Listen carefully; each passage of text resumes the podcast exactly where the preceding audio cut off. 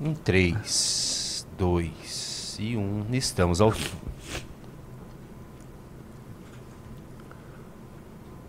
Estamos ao vivo? Olá, meus queridos amigos, estamos ao vivo direto dos estúdios MBL para mais um MBL News. Esse que é o programa assim, ma- mais saboroso da nossa grade, tá? Que eu tenho a honra hoje de ser o apresentador e que serei, vamos dizer, estarei sentado sobre o ombro de gigantes. Porque ao meu lado esquerdo temos aqui simplesmente Chico Graziano, corta pro Chico. E do meu lado direito temos aqui simplesmente Matheus Batista. E do outro lado da câmera teremos, sabe quem? Guto Zacarambas, que está agora botando seu dedão, tá? Na hora de votar lá, votando em algum projeto interessante, ou um projeto muito ruim, votando contra, saberemos ainda. E aí, logo mais, ele, em coisa de 10 minutos, ele estará conosco, mas já foi, vamos dizer, testado, tá tudo pronto, tá no gatilho, tô até vendo o grandioso Espeto Pontes regulando lá a câmera e tal. tá lá ele preparando aí. Grande Espeto Pontes, um abraço pra você. E é isso, até se quiser o Espeto Pontes ficar aí sentado, aí a gente pode pedir uma opinião dele enquanto isso. Ele que é um, inclusive, um grande produtor de conteúdo. Cara? Vamos deixar. Então, eu adoraria. Cara, é o seguinte, agradeço né? o convite. Vamos tirar. que ele tá falando. Ah, é? É, você falou que os pontos falar. Então, tá, então diga um oi aí, grande Espeto Pontes. Opa, e aí, rapaziada, tudo bom? Eu adoraria, agradeço os elogios aí do pomposo Renan Santos, como sempre. Mas tá uma correria aqui no gabinete, tô fazendo um monte de coisa. Então hoje não vai dar, mas obrigado, bom news a todos aí, deixem o like. Tamo juntão. Bora que bora, valeu. Então vamos começar, assim, né, vamos sair da nossa parte simpática, porque o que aconteceu foi muito feio, né? É, basicamente, vocês estão acompanhando o noticiário. ah, não vai ter GC, produção? Basicamente, vocês estão acompanhando o noticiário. Ah, que GC sempre dá um ar de, de, né, de nós somos sérios. Ah, explodiu, houve uma grande explosão no hospital. Na, na, foi na faixa de gás, né? Foi. Me corrija. E aí todo mundo começou, veio a público e houve uma campanha maciça subindo eh, trending topics, hashtags das mais diversas, culpando Israel. Foi todo mundo, ó, Israel começou seu genocídio, né? Ah, nós temos que... Todo mundo sabe a argumentação está sendo construída ali. E a imprensa brasileira e os formadores de opinião, especialmente ligados à esquerda brasileira, já foram para a argumentação de que Israel está procedendo com uma limpeza étnica, que é um genocídio, etc. De fato, as cenas são muito feias, tá? As pessoas que estavam dentro do hospital estão sendo carregadas, deslocadas com cobertores, enrolados em maca para fora e muitos mortos. Estão falando aí coisa de 500, 600 mortos. E a argumentação inicial foi: Israel tá com um míssil no hospital. Porém, a história hum, parece não ser exatamente essa, tá? Estão sendo liberadas imagens e primeiro estão sendo demonstrado que nem sequer foi o Hamas fez isso, mas aparentemente a Jihad Islâmica, outro grupo terrorista que talvez a esquerda vai abordar como ah, um grupo libertador de caráter um pouco mais ah, intensivo na hora de efetuar suas ações de guerrilha, ele procedeu com um bombardeio, um disparo de mísseis e aparentemente, e assim, as imagens vão todas nessa linha, esses mísseis que foram enviados por eles, um deles desviou e caiu justamente num hospital. Hospital esse que também estava sendo utilizado como depósito de armas e munições. Então, o que a gente passa a ter aí no caso é, vamos dizer, são muitas camadas de escrotidão, tá? Ou seja, você, na hora de fazer um envio de mísseis, né, o disparo de mísseis, no meio do caminho, no meio da trajetória, você tem hospitais e, e locais, vamos dizer, é, coalhados com a própria população que você supostamente diz defender. Ah, esses mesmos locais, como hospitais, estão coalhados também de armas e munições. E no fim do dia, desastres desses começam a acontecer. E aí vem aquela guerra de culpabilização. Mas nós vamos tratar aqui um pouco, porque as notícias que estão saindo, os elementos, os vídeos e as notas que estão rolando não só na imprensa, mas no Twitter, vão todas na linha contrária do que, vamos dizer, a grande imprensa estava dizendo no começo e que os formadores de opinião da esquerda estavam dizendo no começo, de que havia sido Israel. Vão na linha de que aparentemente foi a jihad islâmica, tá? Tamo com um vídeo para fazer react. Aliás, tá, tá na tela já? É, e aí, vamos começar. Eu queria fazer o seguinte: vou passar a bola primeiro pro Chico, tá? O Chico tá acompanhando bem, já deu tweetadas enfáticas sobre isso. E o Junito vai levantando em tempo real material que tá saindo, informações, e nós vamos ah, ajudar a desatar esse nó aí. Chico, boa noite, bola é tua. Boa noite, querido. Boa noite, Matheus. Tudo bem? É, é, veja só, eu estava pensando aqui. É, nós gostamos muito de política e o no- nosso raciocínio é muito sempre voltado à análise política, claro. É, e nesse mundo cheio de narrativas e confusões e fake news, o caceta 4, é, a gente é muito levado a ficar meio assustado com esses assuntos. Então, este é um caso típico. Ô, ô Renan, você sabe o que estava me passando pela cabeça? Às vezes nós temos que fazer mais raciocínio lógico. Assim, lembrar de Aristóteles, Aristóteles mesmo, sabe? Vamos, vamos pensar logicamente. Qual é o raciocínio? Tem alguma lógica Israel bombardear um hospital desse na faixa de Gaza para cair em desgraça perante todo o mundo? Não tem Sim. nenhuma lógica.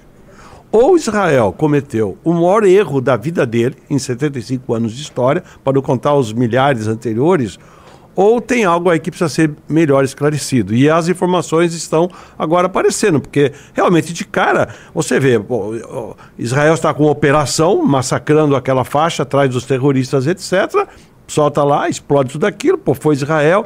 Agora, incrivelmente, de uma forma incrivelmente rápida, os jornalistas todos, vagabundos, compram a, a notícia que foi divulgada por quem? Pelo Hamas. Eh, não, não foi a- uma agência internacional que divulgou. Quem divulgou, quem primeiro divulgou que foi o bombardeio foi feito por Israel, foi a própria Hamas. E aí, de repente, se compra isso, ah, Israel bombardeou, você fica olhando aqui e fala, gente, será que, será que isso é possível? Será que cair? que pode ter acontecido? Eu realmente, depois agora, nós estamos vendo, você falou, outras dezenas de informações de outros países de forma mais isenta, estão analisando, dizendo, não, Israel está desmentindo desde o início, né? Está dizendo, precisamos apurar o que aconteceu, porque realmente caiu a bomba, matou muita gente lá, etc.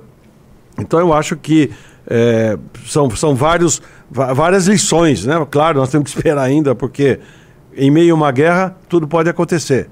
Mas provavelmente nós estamos diante de uma grande de uma farsa montada de uma forma, ou, ou foi, como você disse, ou soltou um foguete para lá para Israel e ele errou o alvo e caiu, eu digo os próprios caras, né? Sim. É, ou eles soltaram de propósito é, para incriminar Israel. Eu, eu, sinceramente, eu estou fazendo um raciocínio que não é político, estou fazendo um raciocínio lógico. Dentro de, de um raciocínio lógico, Israel não poderia ter feito isso, portanto, eu acho que não foi Israel que fez.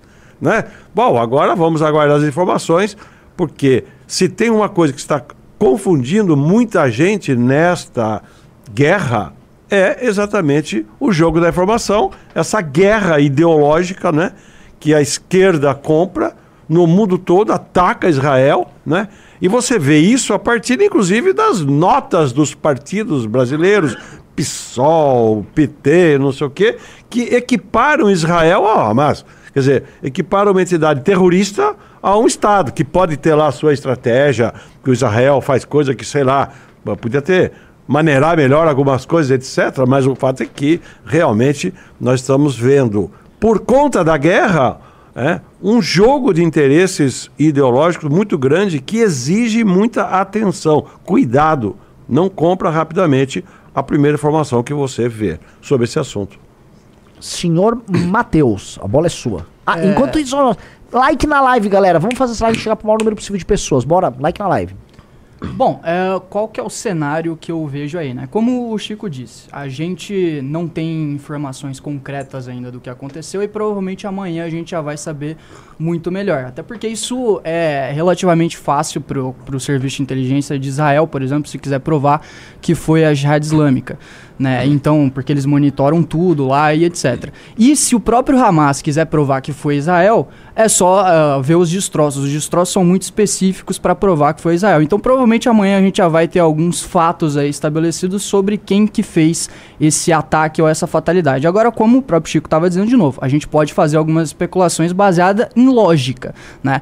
De novo, não tem lógica nenhuma, politicamente falando, Israel atacar intencionalmente um hospital. Até porque hoje o maior dilema de Israel é justamente estar em conjunto com a comunidade internacional para que, por exemplo, a, a resolução lá da- do Conselho de Segurança da ONU que foi adiada é, seja pró-Israel, né? que não condene Israel. Não à toa, se condenar Israel, os Estados Unidos vai vetar.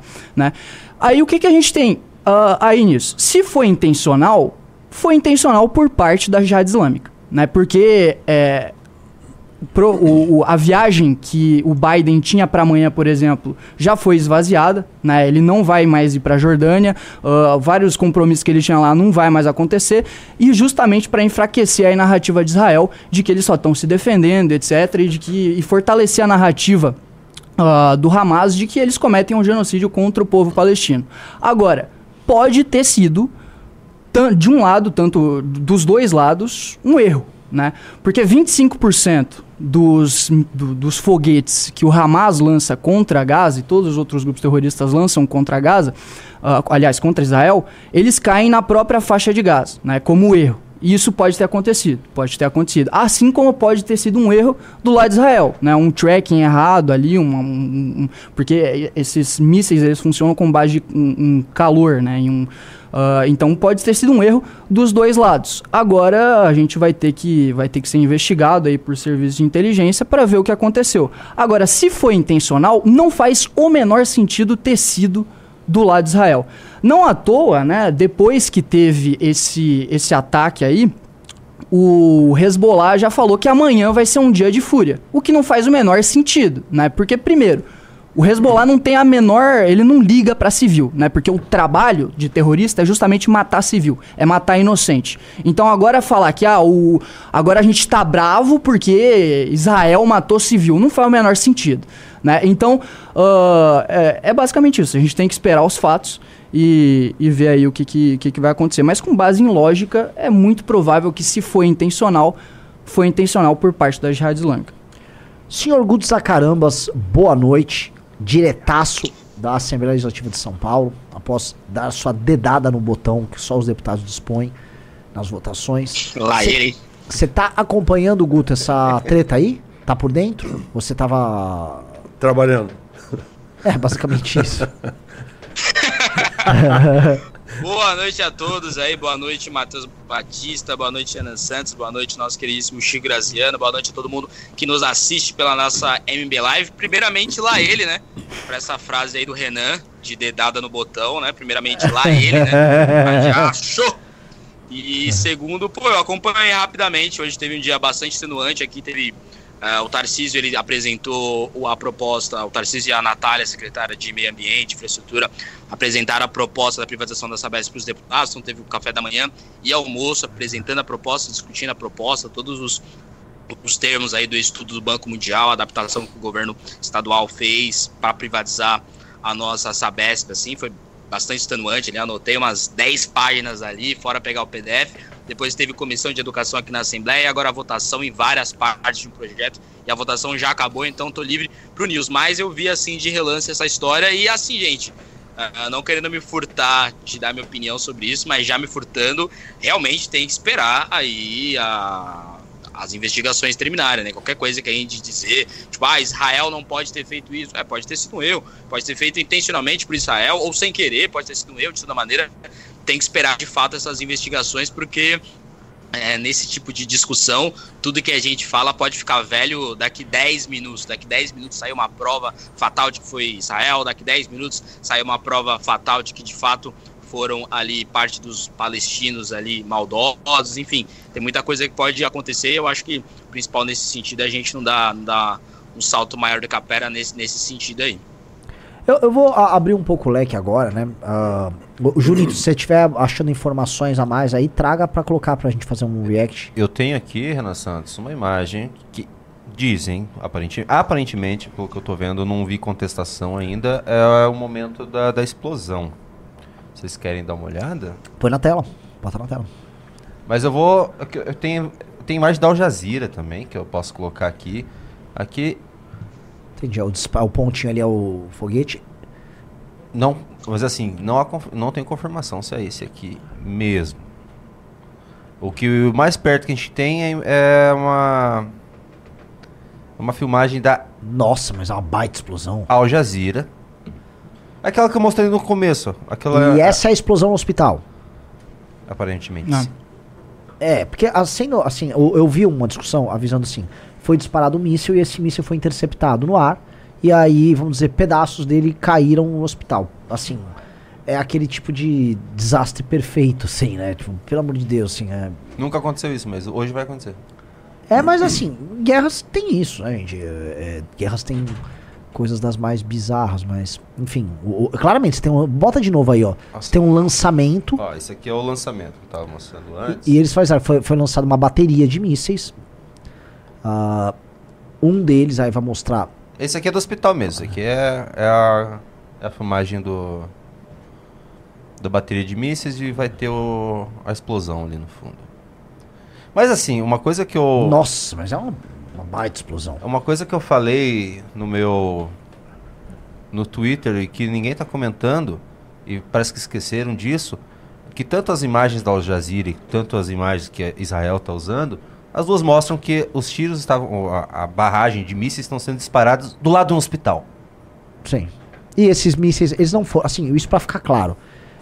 O, o- antes de eu entrar aqui, todos os diagnósticos mostravam que essa barragem de tiros, essa, essa ah, operação que soltou isso, não é procedente de base israelense. É, Entendeu? Esse é o principal ponto, né? Então, assim, ah, para sustentar meio que a tese de que foi Israel, precisaríamos entrar na ideia de que, sei lá, Israel montou uma base secreta para fazer um lançamento de uma bateria de mísseis apontada para o próprio território, passando por cima do hospital. Assim, em guerra tem tudo, mas entrando na lógica do, do Chico, não. É, assim, as evidências, as relações lógicas, elas vão indo para outro caminho. Né? E de fato, assim, para Israel, que está enfrentando um, vamos dizer, um problemão na ONU agora, por conta do conflito, tem uma história de que o Biden quer convencer o Bibi a não efetuar uma invasão por terra. Para Israel, um fato desses, é, gerado por eles, não é exatamente a ideia mais brilhante de todas. Tá? Até porque, conforme existe dentro da. não só na imprensa internacional, mas em partidos e movimentos e lideranças de esquerda ao redor do mundo, uma campanha ostensiva buscando igualar Israel com o movimento terrorista, é, é, fatos como esse, vamos dizer, reforçam a argumentação contrária deles. Então, não seria de fato assim, a ideia mais inteligente, né? Teria que sim, a- eu, eu acho que a gente começa a juntar muitos pontos e começa a falar, ok, isso aqui não tá parecendo fato. Querem comentar isso? Quer fazer mais uma rodadinha aí com essas imagens?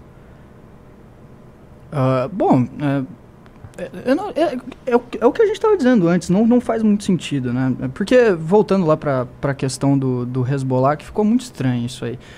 Ah, o Hezbollah disse que amanhã vai ser um dia de fúria, o que não faz o menor sentido do ponto de vista militar, porque se você é uma força mais fraca, a, uni- a única chance de você ter êxito militarmente falando é sendo um ataque surpresa. Você não avisa o teu inimigo que você vai atacar, sendo que teu inimigo é bem mais forte que você. É tipo a vigésima maior força militar do mundo. A maior tecnologia, um dos exércitos mais tecnológicos do mundo, se não o mais tecnológico. Então isso parece assim um prato cheio para fortalecer a narrativa ah, de todo ali o mundo árabe, sabe? Então ah, eu não vejo sentido, logicamente falando, de que isso tenha sido um ataque a Israel. Agora, de novo, pode ter sido um erro, né? De ambos os lados. Então, não sei. Deixa eu falar um negócio aqui rapidinho, antes de passar aqui pro, pro pessoal, pra gente até mudar um pouco o tema. O perfil Adorador do Deus Sol mandou um pimbaralho de 100 reais e disse: Levem isso como uma crítica. Ver seguidores do MBL comprando o deboche promovido pela esquerda contra a Laurinha. Sim, a esquerda estava basicamente falando que uma menina de 13 anos era ah, homossexual, tá? Filha do Bolsonaro, simplesmente como um ataque. É, é de se questionar bastante se o público desse movimento é de fato tão mais virtuoso assim que os bolsominions, tal como o Renan enche a boca pra dizer. Cara, eu gravei ontem um vídeo atacando a esquerda justamente por conta disso. O vídeo saiu hoje de manhã aqui, tá? Bolsonista nunca veio em defesa de ninguém nosso. Eu fui defender a filha do cara. É, se ah, teve alguém, gente acompanhando nos perfis dizer, falando besteira, tem na internet toda. Agora o movimento não se comporta dessa maneira. Então eu acho que sua crítica, infelizmente, não é válida. Eu não vi nenhuma liderança nossa endossando isso.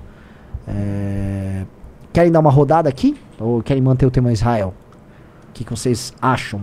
Aí, ta- talvez como, como a gente tem um bom tempo, de repente aparece uma notícia nova, a gente poderia até voltar a ele. Eu gostaria de aproveitar o Guto lá, que falou sobre a questão da Sabesp, e a gente eh, falar um pouco sobre o, projeto do governo de privatização que chegou lá. Eh, até porque é um assunto também não é muito conhecido, porque eh, o que, que, que faz a Sabesp mesmo? Quem é a Sabesp?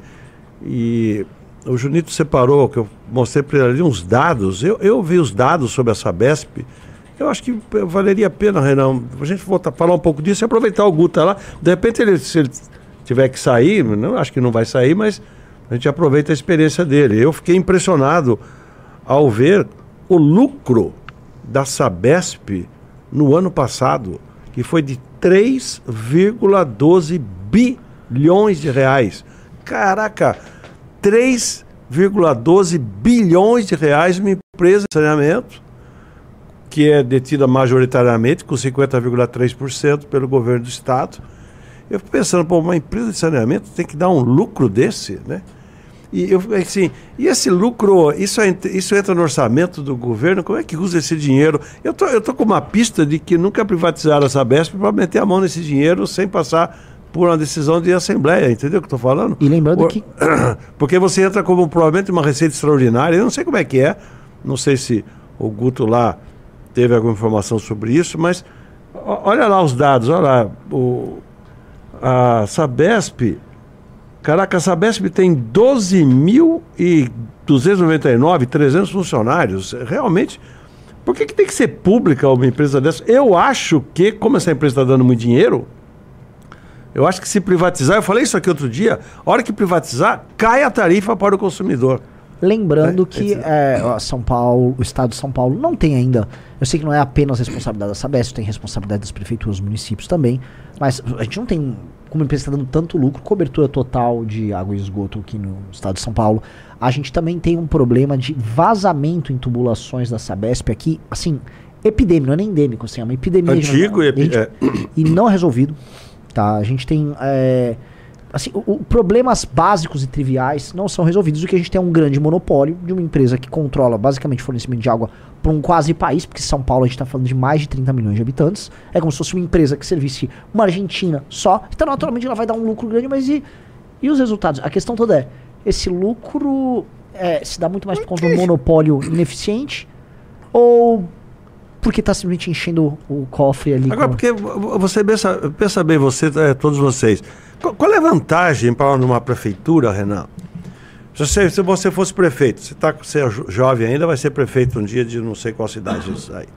Mas, eh, veja só, eh, qual é a vantagem de uma prefeitura?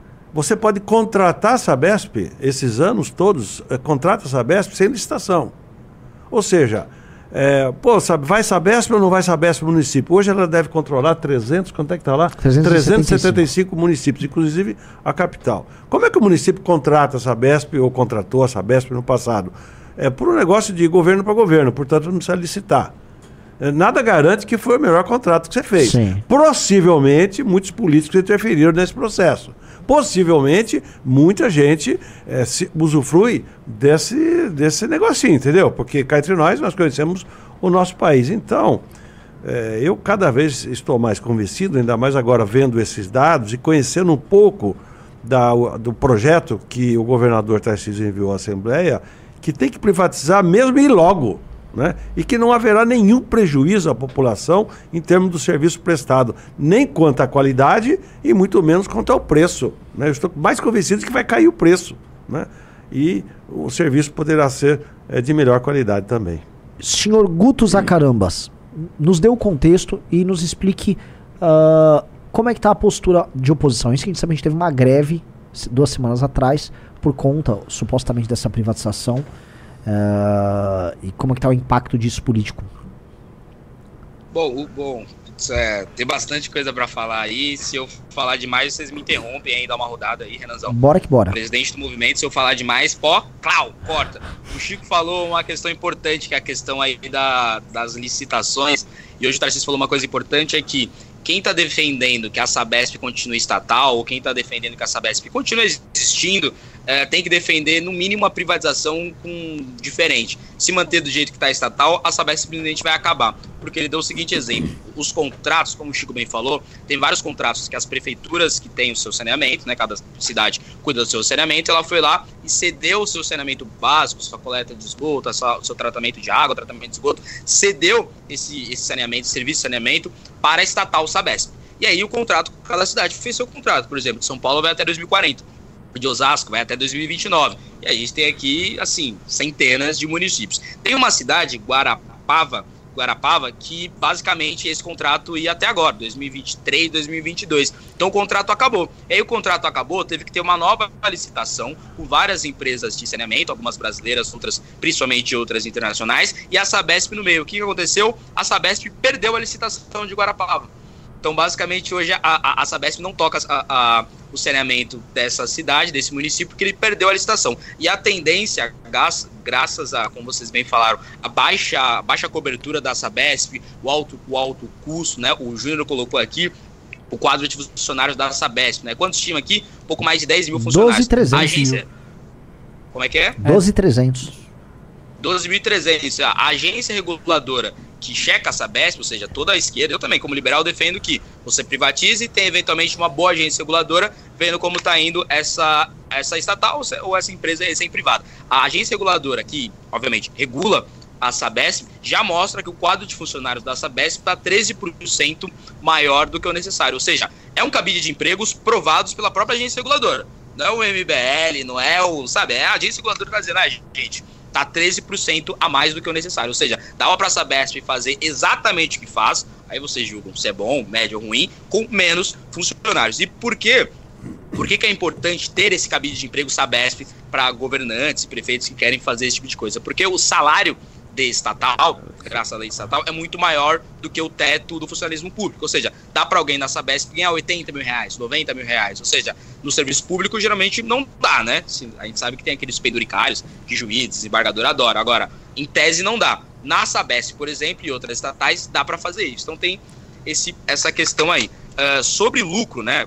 A gente, nós olhamos hoje que mesmo as pessoas, ah, mas a Sabesp dá lucro. O que a gente tem que entender é que com a privatização da Sabesp, esse modelo de contratação feito pelo Banco Mundial, que São Paulo, por exemplo, uma das sócias do Ban- Banco Mundial, é bom a gente sempre lembrar, ou seja, o Banco Mundial deu esse estudo para o governo do estado de São Paulo, né? Deu não, né? São Paulo foi lá e contratou esse estudo. Hoje nós investimos 56 bilhões na Sabesp até 2033, graças ao novo marco do saneamento. Com a privatização, vai aumentar esse investimento para 66 bilhões até 2029. Ou seja, são 10 bilhões a mais em quatro anos antes. Ou seja, quem está defendendo, ah, o direito à água, meu Deus, tal, tal, tal. Se você está defendendo esse direito à água, esse direito à água ele vai chegar mais rápido, 2029, e com mais investimento, 66 bilhões, se você privatizar a Sabesp. Se você está defendendo que a Sabesp continue estatal, você está defendendo que mais pessoas não tenham direito à água, porque basta ver que hoje São Paulo não atingiu a universalização do saneamento e uma das, a- das principais ideias dessa privatização é antecipar a meta, que hoje é de 2033, de universa- universalizar o saneamento de São Paulo, trazer para 2029, aumentando investimento. Né? Algumas pessoas falam, ah, mas as- hoje o saneamento básico de São Paulo é muito melhor do que outros países, do que outros estados, que outros países. Só que o ponto é, e daí? E daí que o saneamento de São, de São Paulo é melhor do que do Maranhão? E daí? Eu não me. Eu, como paulista, não me importo. Eu quero que São Paulo tenha o melhor saneamento básico possível. Cortou? Não, não, não, tá, tá Tá funcionando. Por exemplo, por exemplo, a cidade de São Paulo hoje coleta 83% do seu esgoto. Nossa, é um número alto. Mas, gente, cidade de São Paulo. Você pega a cidade de Guarulhos, uma das maiores cidades do país, só coleta 21% do seu esgoto. Nossa. Então, como é que a gente vai falar, por exemplo? Como é que a gente vai falar, por exemplo, de despoluição de rios se uma cidade como Guarulhos está despejando quase 80% do seu esgoto, tipo, quase que a céu aberto? É, Vai- e rio e eu- lençol eu vou freático. rio e vou continuar sujando. Ô, Guto, Sabe, tipo, ou a gente começa a. Oi? ô, ô, Guto, Ilha Bela, que a Sabesp faz o serviço de saneamento, a coleta e tratamento de esgoto é 4%. Em Ilha aí, Bela, olha aí. 4%. Olha, a gente vai- naquele todo- paraíso todo- ecológico, naquele paraíso ecológico que todo mundo conhece, 4%. Ou seja, é um serviço vagabundo, entendeu? E é um conluio lá da prefeitura com a Sabesp que não, não acontece nada. E, a- e você vai lá na Ilha Bela, tem bandeira vermelha na praia por poluição de falta de saneamento básico na cidade. Então, é isso daí mesmo. É, Nós temos que melhorar muito isso. E nesse contexto é que se coloca essa medida. Eu, eu só queria fazer um, um complemento, logo que você começou falando, porque eu falei da questão da licitação. É, graças ao, às novas regulamentações da lei de saneamento básico, é que passou a ser mais recentemente exigida a licitação, mesmo para ah, o caso de empresas eh, públicas como a Sabesp, né? Porque no passado o cara contratava diretamente, não tinha licitação nenhuma, né? Você vê esse exemplo que você deu. Foi fazer a licitação, a Sabesp perdeu. Ou seja, tem empresas mais competentes para fazer. É isso, foi ótimo. passado foi Seu exemplo foi foi ótimo. No passado foi algo automático, só que esse algo automático, cada prefeitura fez a negociação ali com a Sabesp, o governo do estado de São Paulo, e aí estipulou, sei lá, o, ah, esse contrato vai acabar em 2023, 2040. Só que tá chegando esses anos. E aí, chegando esses anos, a Sabesp tem que passar por licitação. Em Guarapava, perdeu. É isso que a gente tem que colocar em contrapartida. Então é muito melhor a gente contratar um estudo de um instituto sério, que é o Banco Mundial, que ele vai mostrar pra gente, e já mostrou, como a gente vai ter universalização do saneamento básico, fundamental, ou seja, as pessoas pararem de tomar água suja e fazer cocô no chão, que é uma coisa importante, né? Uma coisa importante. Universalizar saneamento básico, diminuir tarifa, aumentar a qualidade, aumentando eventualmente ali a cobertura e o investimento. Ou seja, com a privatização, como eu disse, a gente vai aumentar o investimento 10 bilhões, chegando em 4 anos antes. E a tarifa também vai diminuir, graças ao modelo de follow-on que o governo vai usar. Então, ali são duas, são duas medidas ali. Algumas coisas importantes. Mantém o nome da Sabesp, não vai mudar de nome. Mantém a sede, só que dessa vez com controle privado. São Paulo podendo ficar ali com 15% a 30% é, da gerência ali, tendo poder de voto e poder também de veto, né? Algumas pessoas, algumas críticas que eu vejo algumas pessoas fazendo é tipo, ai meu Deus, e o modelo. Ai, Buenos Aires privatizou o seu saneamento não deu certo. Mas Buenos Aires, por exemplo, foi lá e fixou no dólar. São Paulo não vai fixar o valor da Sabesp no dólar ou em qualquer outra moeda. Vai continuar sendo a nossa moeda. Ah, mas Paris deu errado, privatizou e depois voltou atrás. Paris também repartiu em várias regiões. São Paulo não vai fazer esse tipo de coisa. Ou seja, o bom de ter várias vezes ter dado errado, vamos só lembrar que a maioria das, dos lugares que privatizaram o seu saneamento básico mantiveram, mas alguns lugares voltaram atrás, de fato. Mas é aquilo, todos esses lugares tiveram políticas públicas, cada uma com as suas peculiaridades, e várias vezes cometeram erros. Várias vezes cometeram erros. A questão principal é pegar o estudo do Banco Mundial, adaptar para a realidade brasileira, adaptar não só para a realidade de privatização e saneamento, mas para privatizações no Brasil. Por exemplo, SEDAI, privatiza, modelo de privatização terrível. O que a gente tem que fazer? Não privatizar o saneamento ou não corrigir ou não repetir os erros da privatização do SEDAI. Não corrigir os erros da privatização do SEDAI. Ou seja, estou bem tranquilo com esse projeto. O Renan disse, como a oposição está lidando, cara, Renan, eu participei de um debate sobre a privatização da Sabesp com o Guilherme Cortez, que é o vice-líder do PSOL, assim, eu, julgo que eu ganhei o debate, os comentários mostram que eu ganhei. No meio do debate, um eleitor do Cortez de Franca ligou lá para dizer que ele estava mentindo. Eleitor do Cortez de esquerda, para vocês verem como é que foi. E, o, e, o, e o, os argumentos eles estão sempre nessa linha: direito à água, querem vender a água, etc, etc. Enquanto isso, as pessoas estão lá fazendo cocô no chão e tomando água suja e o rio sujo, porque uma cidade como Guarulhos só coleta 21% do seu esgoto e uma cidade como Ilhabela só coleta 4% do seu esgoto. Ou seja, eu, eu quero defender a posição da Sabesp para que as pessoas tenham esse direito à água, né? É aquela frase que o Friedman sempre falava, né? É, sempre que eu vejo a, a esquerda falando em direito a algo, eu sinto que esse algo, em algum momento, vai faltar. Então, com a, com com, com esse discurso de ah, direito à água, eu sinto que se a Sabesp continuar estatal, a gente, no mínimo, vai chegar nessa universalização do saneamento em 2033, se não tiver nenhum atraso. Se privatizar, além de aumentar o investimento, além de diminuir tarifa, a gente chega nessa universalização em 2029. Quatro anos para quem está tomando água suja, quatro anos para quem está fazendo cocô no chão, eu acho bastante importante, estou bem seguro. É, enfim, galera, é isso. É, um, um ponto que o Guto levantou aqui que eu acho bem interessante, assim, pra gente ver como tudo no Brasil é puxadinho, né? Tá tendo uma obra aqui em São Paulo, uma obra bem cara, e foi um investimento que o Dória pretendia utilizar como plataforma eleitoral para 2022, que foi a disposição do Rio Pinheiros, né? E houve a obra, e a obra, ela parti- partia de um de um diagnóstico que eles fizeram que, vamos dizer, o, basicamente o, o esgoto não coletado na região ao redor do Rio Pinheiros, ele poderia ser canalizado e separado e não direcionado até lá, para que você tivesse basicamente o rio livre desse tipo de eh, emissão de esgoto direto nele. Só que eles falaram assim, ó, dá pra fazer no Pinheiros, Dória, mas não dá pra fazer no Tietê. E não dá pra fazer nem no Pinheiros inteiro. Porque quando chega no Tietê, você tem, vamos dizer, o grau de contaminação nas cidades ao redor do município de São Paulo, o exemplo de Guarulhos, é tão grande e o trabalho de infraestrutura que você precisaria fazer é tão grande que na prática você não vai conseguir fazer. Aí o Dória falou, então vamos fazer só no Rio Pinheiros.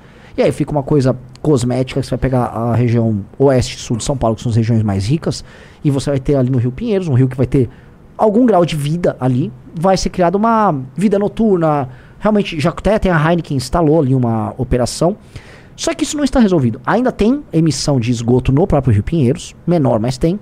E o Tietê, você precisaria resolver esse problema que o Guto está citando, que é periferias enormes no num- na Grande São Paulo, que não tem nada de saneamento básico. né? É, por exemplo, o Augusto falou, ó, Guarulhos, é, 80% não é coletado.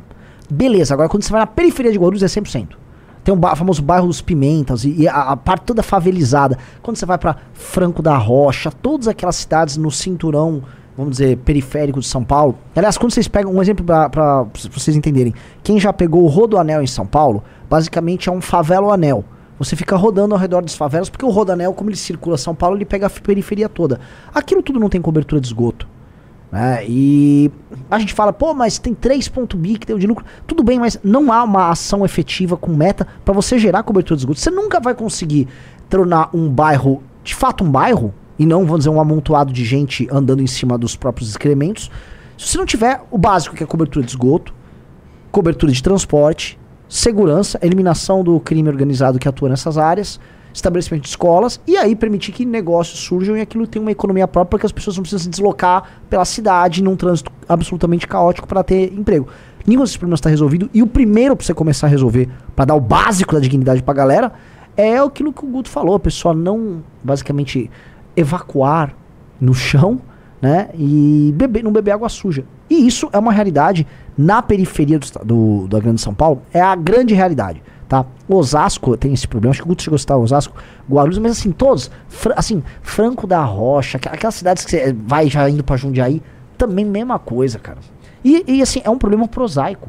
Vamos combinar que nenhum país sério teve grandes dificuldades com isso. São, é igual ferrovia, são problemas do século XIX. né? O- é verdade, viu? É, um- é, é um assim, prosaico, é, quase que dá para dizer antigo, né? É. Puxa vida, ainda não resolveu isso? Que barbaridade, né? Agora, v- vamos deixar bem claro aqui o seguinte, né? Ah, cabe ao município decidir o que ele vai fazer com o seu, a seu, seu serviço de água e o tratamento dos seus esgotos. Então, é, a prerrogativa é do município. E por que, que a Sabesp cuida de 375 municípios? Porque muitos municípios, alguns, contrataram empresas privadas para tocar o saneamento. Eu me lembro aqui de Limeira, que é perto da minha Araras, que eu sou de lá, minha terra natal. É, mas a maior parte desses outros municípios, eles têm serviços autônomos de água e esgoto. Sim. Ou seja, é um serviço próprio da prefeitura. Às vezes é um departamento de água esgoto da prefeitura, e outras vezes é uma autarquia, e algumas vezes é uma empresa pública municipal. Ou seja, é o município que vai decidir.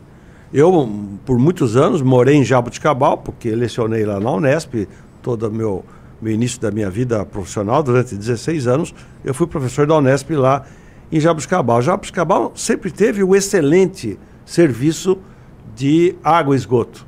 Tem lá o nome, é, que eu não estou me lembrando aqui agora, mas é um serviço bem feito, é um, é um, é um, é um bom exemplo. Então, quando o governador de São Paulo propõe privatizar a Sabesp, ele está simplesmente propondo alterar o controle acionário de uma empresa que presta serviço aos municípios. Ou seja, não- vai, não vai acabar com nada. Os municípios vão tomar as suas decisões, vão contratar, vão refazer contratos, vão licitar, vão, vão tomar as decisões. O que a lei estabelece é que é preciso, né, e dá prazos para isso, prazos que infelizmente são sempre prorrogados para você universalizar o serviço de oferta de água e de coleta e tratamento de esgoto. que O Brasil tem, tem nessa agenda, é muito atrasada. Então, privatizar a Sabesp significa é, alterar o controle acionário, porque não vai nem vender tudo, vai, como o Guto disse, por um mecanismo aí que o mercado financeiro opera, vai ter uma oferta de ações, o governo detém a maior parte das ações hoje, são só 50,3%, ou seja, o governo é, é dono da Sabesp, mas com uma maioria muito apertada. As outras ações da Sabesp já são detidas por particulares, negociadas eh, na Bolsa, acho que de Nova York, inclusive. Então, é, é uma decisão que não, não mexe com o saneamento de São Paulo, o saneamento do, do Brasil. Afeta ap- apenas uma empresa, que é uma empresa grande, importante, que fatura uma grana, como a gente, a gente viu, e que possivelmente, ao fazer essa alteração do controle fina- acionário, vai possibilitar uma maior concorrência no mercado. E quem é liberal e quem acredita nisso sabe. E quem já estudou sabe que toda vez que você aumentar a concorrência, melhora o serviço. É, eu me lembro muito antigamente, para quem é do interior, o que, a gente sabia. E hoje funciona do mesmo jeito. Aliás, pra, eu ia falar de linhas de ônibus.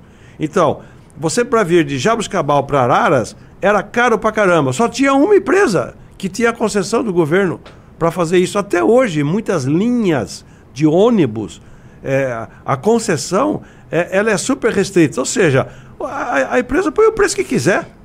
E, e aí por isso que aparece um monte de trambicagem. Você pega carona, você tem linha alternativa, etc. Então, é, toda vez que você aumentou a concorrência, melhorou o serviço e caiu o preço para o consumidor. Né? Não precisa falar de telefones, quando for privatizada a telefonia no, no, no país. Né? Então, eu acho que bola para frente desse projeto, Guto, e manda bala aí. Bora que bora. Vamos fazer um giro para outros temas aí? Senhor Juninho, temos Renan informações? Santos, nós tivemos três pimbas aqui do, do João que é sobre esse assunto. Acho que seria interessante ler Bora, agora, lê já agora. que a gente já está falando sobre isso. Leia, leia, leia, leia. O João mandou 30 reais em dividir em três pimbas. Trabalho com saneamento e sou a favor da privatização. Acho que o debate está meio raso. O marco do saneamento é a prova que pode ser melhorado, seja exigido com políticas públicas mais firmes. O Paraná está com mais de 80% de coleta e aumentando. Provável que 90% do Paraná ainda em 2028. Então tem que ver caso Posso? a caso. B- bora, é você. É claro, que- é claro que tem que ver caso a caso. Inclusive, a gente está vendo o caso da Sabesp no estado de São Paulo. Eu não sei se a privatização do saneamento básico no Ceará seria melhor que a estatal. Eu, como liberal, acredito que sim. O caso de São Paulo, o marco do saneamento básico, eu acho bom, podia ser melhorado, mas não me parece que a gente vai melhorar o marco do saneamento básico no Congresso Nacional. Não me parece ser uma das pautas do governo Lula e da Câmara dos Deputados. Acho que é mais fácil a gente piorar o marco do saneamento do que melhorar. Mas, de toda maneira, o marco do saneamento que está aí e é bom, ele prevê que a universalização do saneamento básico em São Paulo vai acontecer em 2033, com 56 bilhões de investimentos. A privatização da Sabesp, estudo contratado pelo governo do estado junto ao Banco Mundial, prevê que seja investimento de 66 bilhões, ou seja, 10 bilhões a mais do que o marco do saneamento básico, quatro anos antes do marco do saneamento básico. Ou seja, é bom o marco do saneamento básico. Eu defendo, a galera do MBL sempre apoiou. O que acontece é, em São Paulo nós estamos melhorando, dando mais investimentos, abaixando ainda mais a, a tarifa, chegando à universalização mais rápido em menos tempo. Ou seja, é isso. Agora tem um ponto, assim, a gente pode argumentar também, por exemplo, São Paulo, que possui a maior rede de metrôs, é, tem, portanto, um exemplo, um, um exemplo de gestão é, nessa área é, muito superior aos demais, utilizando a companhia de trens metropolitanos, metrô, blá blá blá blá blá, certo? Mas isso não é um bom exemplo, porque o pouco dispensa que nós tivemos e há uma concorrência clara, se não concorrência por linhas, mas uma demonstração clara de gestão da linha privada com as linhas públicas, você tem um exemplo claro que as linhas privadas funcionam melhor. Então, é, ora, nós temos um país em que tudo é muito ineficiente. O Brasil não tem, vamos dizer, malha ferroviária. Tá? O Brasil não tem saneamento básico, é o exemplo que está sendo tratado aqui. Então, é, ora, se há um exemplo, porque o caso brasileiro é muito diferente dos demais.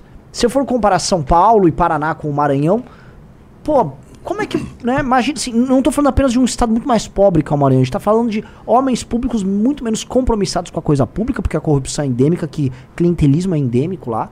Você tá falando de menor capacidade de investimento, você tá falando de uma questão de urbanização muito mais deficitária. Paraná, pô, já rodei o Paraná. Vamos combinar que o Paraná não é exatamente o lugar mais favelizado do Brasil também.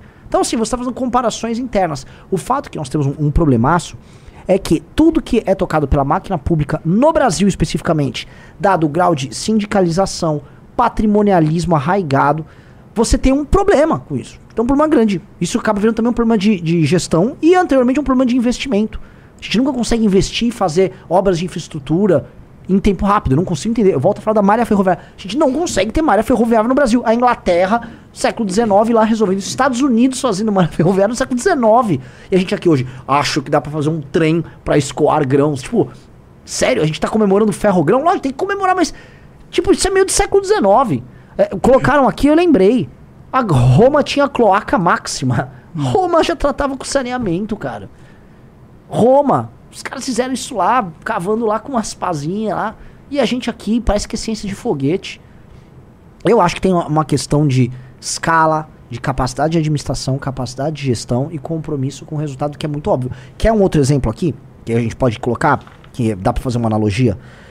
Administração das nossas estradas. São Paulo construiu uma malha rodoviária independente do, do, da- do governo federal. Tanto que em todos os estados, você vai pegar uma estrada, em geral os estados falam assim, ah, pega a BR e tal. Em São Paulo não é BR. São poucas BRs em São Paulo. Em São Paulo são estradas construídas pelo governo estadual ao longo do século XX e, especialmente dos anos 90 para cá, privatizadas. E é disparado a melhor malha rodoviária do Brasil. Temos um exemplo aqui. Ah, pedágios caros, tal. Isso começou a mudar de uns tempos para cá, mas é fato que você consegue rodar de carro no estado de São Paulo sem precisar depender de investimento federal. Então, tem vários, vamos E sem, e sem morrer muita gente, né? Exato, muito... Assim, Porque, sabe, puxa vida, morria muita gente. é, Eu é. que sou mais velho posso dizer isso pra É. vocês. Morria muita gente. Então, O- só, só ia complementar, porque, tipo assim, o Brasil é, é, é é um país ridículo, né? Porque, assim, a gente. O caso da infraestrutura, por exemplo, que engloba tudo isso que a gente tá falando, desde tratamento de esgoto até estrada, ferrovia, oleoduto. pra você ter uma ideia, a gente tem 8 mil quilômetros ah, de oleoduto e gasoduto no Brasil, enquanto os Estados Unidos tem mais de 200 mil. E isso interfere muito, por exemplo, quando a gente vai querer privatizar uma refinaria aí da Petrobras, porque se a gente refinar, se a gente privatizar e não tiver uma infraestrutura para fazer essa distribuição, não vai ter competição e a gente gera um monopólio natural, como aconteceu lá na Bahia. Né? Então, ah, a, a questão da infraestrutura no Brasil ela é ridícula, porque a gente não tem dinheiro suficiente para investir é, só para fazer a manutenção dela. As estradas, por exemplo, no Brasil, a gente investe 1,4% do PIB e só para fazer a manutenção a gente precisaria de 1,5%. Ou seja, a gente não investe o suficiente nem para fazer a manutenção das estradas, das estradas quanto mais para ampliar isso ou para fazer ferrovias ou isso é em tudo. E aí quando a gente tem dinheiro suficiente para investir, a gente investe mal, como é o caso da educação, que a gente investe mais de que 89% dos países ah, no mundo inteiro é educação e a gente continua tendo uma das piores educações do mundo. Então, tipo assim, a gente não tem dinheiro suficiente, porque mais de 95% do orçamento brasileiro é amarrado por lei, com um monte de coisa inútil. Não sei se vocês sabem, mas a gente até hoje paga datil, datilógrafo, não sei como é que se, se fala direito, mas é aquele cara que, que escreve na, na, naquela máquina de escrever antiga, ele simplesmente. A gente paga até hoje, a gente tem funcionários públicos ah, que, que são pagos para isso. E eles não trabalham, né? E, então, e quando a gente tem dinheiro, a gente investe dinheiro mal. Então o Brasil é ridículo. É, é isso. O Brasil é isso. É o ridículo. Junito, o João Posso tá dar um reclamando. É que, assim, antes de você dar o bizu, o, o João que mandou esses pimbas É, tá não terminei reclamando que a gente não pimba. lê todos os pimbas e tá respondendo sem ele ter molhado o bico. Então o Júnior vai ler os últimos pimbas dele e aí você faz essa resposta. É, deixa eu concluir aqui. E assim, molhar o bico é com o Gutão. Ó, continuando, a Sabesp em geral também é muito eficiente. Falta legislação firme para exigir a reivindicação dos lucros. Faça um debate com alguém a favor da privatização e contra dentro da área para discutir. Vão chegar à conclusão de que Sabesp, Sanepar e Copasa não vale a pena, mas estados menores sim. O que falta é legislação séria. Essa aqui é Paraná é um estado menor, né? Por isso, claro, acho que funciona. E assim, é, a Sanepar é uma cabide de emprego e funciona. É porque assim, é- é você casa não tem casa termo de mesmo, comparação também. É difícil. Ué, pode continuar funcionando muito melhor e deixar de ser cabide de emprego. É, é, É, é é, muito simples. não Se um parece- de nós fosse tocar, era muito simples. Isso não parece aquela parábola famosa do, do mito da caverna do Platão? Você tá. Quando o nosso termo de comparação é só aquilo que a gente tá vendo, não, a Sanepar tá fazendo isso lá no Paraná, melhor. Tudo bem, agora, existe um mundo todo lá fora de outras experiências de gestão que às vezes, sei lá, você vai ter tanta escala em melhoria de produtividade que os seus exemplos que você tá preso na sua caverna são pequenos. O exemplo que a gente deu das rodovias em São Paulo é um exemplo disso. Pensaram fora da caixa, você consegue rodar com grandes estradas no estado de São Paulo sem depender do governo federal. Aliás, para falar que é, é até mais humilhante, durante o governo Bolsonaro, construiu-se menos estradas no Brasil do que em São Paulo. Com o dinheiro de investimento do estado de São Paulo. Claramente a gente tá vendo assim, pô, tem algo, tem algo errado aí. Gu- Guto, bola tua. Não, então é, é du- du- duas coisas, né? A primeira, vocês foram perfeitos. Tipo, eu entendo, pô, Paraná pode estar fazendo uma experiência ótima, mesmo com a sua cabi, o seu cabide de empregos entregando um saneamento básico assim, cara, sinceramente, você vem com esse papo de 80%, não, não, tem que ser 100%. E, mas o Banco Mundial, ele vai olhar para outros aspectos, vai olhar para outros países, outros modelos, para o modelo de São Paulo, para o modelo da- dos contratos que a Sabesp tem com os municípios, a durabilidade, etc, etc, falar, ó, o melhor modelo é esse não uma mera privatização. Tem vários modelos de privatização. Ele deu o modelo, modelo de follow-on, papapá, com essa etapa, com essa transição, com esse tipo de porcentagem, 15 a 30, não precisa ter 49, igual algumas privatizações fazem, enfim. Esse modelo foi o modelo dado pelo Banco Mundial que eu concordo. Só que o principal é que as pessoas, assim, eu, tô bastante nesse debate. É, hoje eu virei presidente da frente parlamentar da privatização da Sabesp, estou querendo ser relator da privatização. Eu acho que o principal que as pessoas têm que ter é, um, é a indignação com a situação de São Paulo. É, São Paulo é a 21 primeira maior economia do mundo. Como eu sempre digo, se fosse um país, seria mais rico que Dinamarca, que Noruega, que Suécia, que Suíça, assim, em termos de PIB. Ou seja, gente, ó, olha isso, tipo, o marco de saneamento foi um avanço, foi um avanço. É, com, o marco com o marco de saneamento, a gente vai conseguir a universalização do saneamento mais cedo, sim, em 2033. Gente, São Paulo vai, vai conseguir parar de fazer as pessoas fazer cocô no chão e tomar água suja em 2033 de um país que foi descoberto em 1500, 1530, o fim do descobrimento. Então, tipo, olha isso, de 1500 até 2033, o lugar mais rico do país só conseguiu pagar para o estacionamento daqui 10 anos. Tipo, isso não é normal. Ah, o Estado ele pode gerir melhor, tá bom. O Estado ele pegou o saneamento básico e transformou em universalização em tese em 2033, com todos os seus avanços que o marco saneamento básico fez. Não dá pra gente admitir. Eu imagino, por exemplo, os dirigentes lá do Banco do Banco do Banco Mundial, falar Banco Central, os dirigentes lá do Banco Mundial, quando São Paulo despejou milhões de reais para fazer a pergunta: "O Banco Mundial, então, tô com um problema aqui, ah, o meu povo tá tomando água suja, vocês podem me dar um toque?" Eu, eles eu acho que eles devem ter parado, tipo, como assim? Eu tô aqui fazendo vários outros estudos sobre coisas muito mais complexas, muito mais modernas, 5G daqui, hidróxido verde, é, é é carbono verde dali, papapá, acabar com a emissão de carbono, sabe? Tem tanta discussão que o mundo tá discutindo, e um o estado mais rico do- da Federação Brasil, do nosso país, foi pedir pro Banco Mundial uma solução para parar de fazer cocô no chão. Sabe, e aí fica uma coisa tipo, não, mas o estado, o estado brasileiro, o estado de São Paulo poderia sim fazer melhor, a Sabesp poderia sim ser melhor gerida. Cara, eu concordo. Mas numa eleição que no estado de São Paulo quase ganhou o Haddad, que o PT tem a maior bancada, olha o nível federal, tipo o governo Lula. Tipo, você acha realmente que essas pessoas vão melhorar o vão melhorar alguma coisa ainda mais vão melhorar o orçamento básico? Então o que eu prefiro? Vamos sentar, vamos melhorar as coisas que, como o Renan falou, tipo, a França acabou há vários anos, os Estados Unidos acabou, sabe? Que os países sérios já resolveram e depois a gente começa a discutir o que os países sérios estão discutindo. Mas primeiro a gente tem que parar e resolver isso daqui.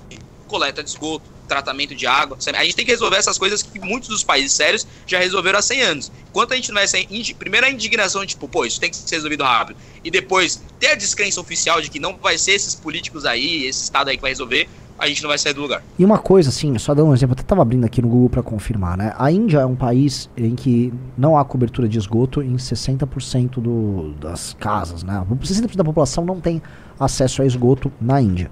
E a Índia está tentando desesperadamente resolver isso. Tem uma campanha gigantesca na Índia para resolver a questão do saneamento. A Índia que estava, se for olhar, é, índice de desenvolvimento humano na Índia, comparado com o Brasil até hoje, mas se você olhar como estava a Índia nos anos 60, 70, a Índia era uma biafra, era uma pobreza absurda, fome endêmica na Índia. A Índia tá botando foguete, a Índia tá crescendo em níveis chineses. A Índia, na verdade, tá crescendo mais do que a China. E a Índia resolveu endereçar esse problema para resolver esse problema. A Índia quer resolver esse problema. Então, é, parece que assim, países sérios, e olha, tu tá tratando a Índia como um país sério, eles querem resolver o problema. Eu vou resolver esse problema. Tem uma campanha que a Índia está organizando com a ONU de ensinar e obrigar homens, especialmente homens de castas superiores, tem essa questão deles não podem ser tocados e tal, a basicamente defecarem no banheiro. Porque eles acham que tem que vou, vou fazer no mato, Ca- na rua. Tem uma campanha montada, a ONU montou a campanha, e assim, tem homens sendo obrigados a ser carregados até o banheiro. Falam, parou, parou com isso aí. Então eles resolveram tocar o problema. Parece que a gente fica aqui. por- Porque é uma coisa do, do brasileiro. De que a- a- é o lance do, a- do acochambrar, a gente fica acochambrando. Tipo, ó, eu vou pra Ilha Bela, eu vou passar um, uma- um feriado lá, todo mundo vai tomar um vinho bom, tá? Solzinho, a galera velejando, mas o esgoto tá lá, e, né, vai ser tacado na praia. E dane-se, a gente fica fingindo. É, e o cocô, como diz o, o Guto, o cocô não vai pro chão, vai, pra, vai pro mar. É? né? Vai pro mar, aí você vai nadar, vai que, ah, que água linda, tudo poluída. Né? Agora, olha, deixa eu, deixa eu complementar. A Índia, que belo exemplo. Sabe por quê? Ó, outra coisa, Guto, você que agora é o presidente da, da, da comissão parlamentar, pô, que bacana. Nós vamos pedir a sua ajuda para resolver o caso lá de Ilhabela, viu? Se bem que lá a gente só resolve mesmo na hora que tirar aquele tirano eh, prefeito lá ah, de lá. Mas veja só, o Renan, o Matheus, existe hoje também sistemas tecnológicos descentralizados para fazer tratamento de esgoto. Coleta e, tra e trata o esgoto na residência. Ainda está, a Índia faz muito isso, porque eles trabalham muito, a cultura indiana, a chinesa também, está muito ligada ao reaproveitamento de matérias-primas e, nesse caso, trabalha com biodigestores. O cocô é matéria-prima para fazer biodigestor. Sim. Entendeu? Então, é, passa a ter uma outra pegada, que é a pegada, vamos fazer o tratamento, ao invés de ficar jogando né, por aí afora. É, você hoje tem tecnologias incríveis que você pode fazer isso individual, você pode fazer isso para um bairro. Empresas contratam sistemas é, compactos de, de serviços eh, de, de- que produzem, empresas brasileiras, a Jato faz isso, é, que produzem é, é, equipamentos que entra aqui, aquela baita daquela sujeira, sai tudo limpinho. Ou seja, a Sabesp também carrega dentro dela, viu, Guto? Isso aqui é importante. O modelo Sabesp é o modelo centralizado das grandes obras. Entendeu? E em meio ambiente, vou dizer aqui porque entendo um pouco desse assunto, é, nós falamos muito de sistemas descentralizados. Então, sempre vem, não, vamos fazer aquela grande obra. Escuta, mas não é melhor você ah, resolver problemas localizados? E, então, é um pouco nessa linha. Caramba, você tem tecnologias variadas de grande porte, de grande escala, ou sistemas individuais, né? É, com tecnologias hoje que não existiam no passado, para resolver isso rapidamente. É só querer fazer. Eu concordo plenamente com a sua defesa aí, que é uma vergonha para São Paulo. Não vou falar dos outros, vou falar de São Paulo aqui, mas é uma vergonha para o Brasil não resolver isso até rapidamente os próximos anos. Renan, temos novidades da guerra. Bora. Isso aqui é em Beirute, nesse momento. Deixa eu colocar aqui o pessoal de casa ver também. Manifestação em frente à embaixada americana. Em, na verdade, por todo lugar está acontecendo isso. Em, na Jordânia, na Cisjordânia, É, no- vi na na Turquia. Começou a esquentar também. Tá, o negócio está pegando fogo e O argumento hospital, né? Argumento hospital. É, Porém, nas últimas, ah, nos últimos minutos tem ganhado força a versão de Israel, comparando os horários. Ah, esse perfil aqui é de Israel. É da, da defesa de Israel. Esse aqui, aparentemente, é essa aqui a filmagem do da explosão do hospital é essa aqui mesmo. O que reforça, a gente já tinha mostrado aqui, o que reforça também a versão de Israel. Inclusive, Renan Santos, eu vou ter que colocar isso aqui pra vocês. Dar uma olhada. É, a cobertura da imprensa, pra gente ver é que- Cobertura da imprensa. A Globo às 16 e 24. Ataque de Israel ao hospital de Gaza mata ao menos 500, dizem palestinos. Né? Os palestinos que dizem foi basicamente a, a, a- o Relações Públicas do Hamas. é. E aí, 1807, pra começar a mudar a versão, aí já muda. Bombardeio deixa 500 mortos no hospital de Gaza, dizem palestinos. Olha a mudança. Mesma coisa. Um vídeo obtido pela CNN mostra o momento em que um hospital na faixa de Gaza foi atacado por Israel. Já cravaram. O Ministério da Saúde palestino estima que ao menos 200 a 300 pessoas morreram. Algumas horas depois, um vídeo pela CNN mostra o momento em que um hospital na faixa de Gaza foi atacado. Não há mais Israel na frase. O Ministério da Saúde palestino, blá blá blá blá blá. Ou seja, amigos, é, você vê como é que é- acontece a famosa barrigada na imprensa. Barrigada. Na imprensa não existe fake news. Eles dizem que é uma barrigada. A barrigada, eu já tentei argumentar com a gente, mas como é que funciona essa lógica da barrigada? Tipo, não, você precisa dar um furo, você não tem todas as informações e você coloca lá. Ou seja, você barrigou aquela informação pra frente. Depois você vai corrigindo a barrigada. Então, eles têm até um termo muito gotoso, muito simpático pra fake news. Tipo, ó, não apurei, mas não posso deixar que meu concorrente solte antes. Então, barrigo. Olha que legal, né? É, assim, eles estão tendo que rever a versão. A questão toda é que, sim, é, isso não é um caso específico no Brasil, tá? A imprensa internacional é, divulgou isso como se fosse um ataque de Israel a um hospital. E nós estamos tendo agora inúmeras manifestações é, em cidades, e não apenas manifestações de pessoas, manifestações de chefes de Estado é, censurando Israel. A questão, assim, hoje houve uma virada em termos de debate público e de, vamos dizer, opinião pública global contra Israel. Tá? É, e os caras estão conseguindo, pra gente olhar também o poder de comunicação que as, as esquerdas têm nesse tipo de caso. E vamos ver agora, vai ter uma virada, porque aparentemente foi realmente. é, o- como é que é? A Jihad Islâmica, né? É. Isso. Que, que perpetrou esse ataque. É, mas o bicho vai pegar. Outra coisa que eu mandei pra você, Júnior, você viu a nota da- do PT? PT Sim. sol- soltou nota respondendo o embaixador de Israel agora. Vocês viram, pr- primeiro, é, vamos dar um contexto. O- ontem, né, o PT fez uma nota comparando, falando, é, repudiando os ataques tanto de Israel como do Hamas, como se fosse a mesma coisa. Não, é, a, a gente repudia o Hamas, mas a gente também repudia o genocídio de Israel. É, a embaixada israelense respondeu. Você quer ler a nota Bora. de Israel? Deixa eu procurar aqui. Inclusive, essa nota aí, ela foca muito mais em Israel e fala da ligação histórica que eles têm com a OLP lá, que é a Organização da Libertadora da Palestina, um negócio assim, que é tem historicamente é muito vinculada a- ao Hamas e que inclusive teve o, o, o vídeo lá que o, que o Renan Não, a reagiu OLP hoje. é, é contra o Hamas. A OLP é, Mas- são, eles são é, Sim, adversários políticos mas teve, Hamas. Sim, mas teve várias. Eles já tiveram várias reconciliações e hoje a OLP, por exemplo, teve aquele membro lá da OLP que o Renan reagiu hoje lá na entrevista com o Macalossi, que estava a favor do Hamas lá. Tem vários membros que são a favor do Hamas. Vamos dar uma lida? Bora, bora. Então, Isso aqui foi a, a nota de Israel, Renan Santos. Vamos lá, ó. Posição da Embaixada de Israel após declarações do PT. Qualquer pessoa que pense que o assassinato bárbaro, a violação e a decapitação de pessoas é uma posição política ou que se trata apenas de uma luta política legítima possui uma extrema falta de compreensão da, situa- da atual situação. É muito lamentável que um partido que defende os direitos humanos compare a organização terrorista Hamas, que vai de casa em casa para assassinar famílias inteiras, com o que o governo israelense está fazendo para proteger os seus cidadãos. Deve ser feita uma forte separação entre a organização terrorista Hamas e os palestinos. Essa foi basicamente a nota é, censurando o que o PT vem fazendo, que é esse jogo de tentar igualar. Vamos lá. Resposta ao embaixador de Israel no Brasil. Aí o PT soltou a nota depois, tá? A nota assinada pela Glaze Hoffman, tá? Vamos ler aqui pra gente ver o game do petismo. Bora, arrasta aí, arrasta aí, junto.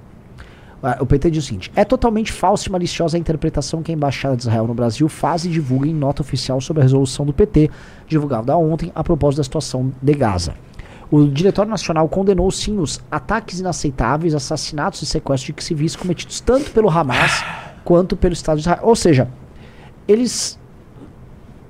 Eles já começam igualando. Igualou. Eles já começam igualando. É, já não tem saída mais. É, É, e, e, de novo, como eu tava falando ali, eles focam muito mais em Israel, porque depois desse trecho tem aquele outro Fala ali. do genocídio. Um genocídio É. contra a população de Gaza. Que, é, e advertiu que a retaliação do governo de Israel configura um genocídio contra a população de Gaza por meio de um conjunto de crimes de guerra. Veja só que realmente ah, ele prossegue tratando muito mais Israel do que, vamos dizer, dos perpetradores dos ataques terroristas das últimas, dos últimos 10 dias aí.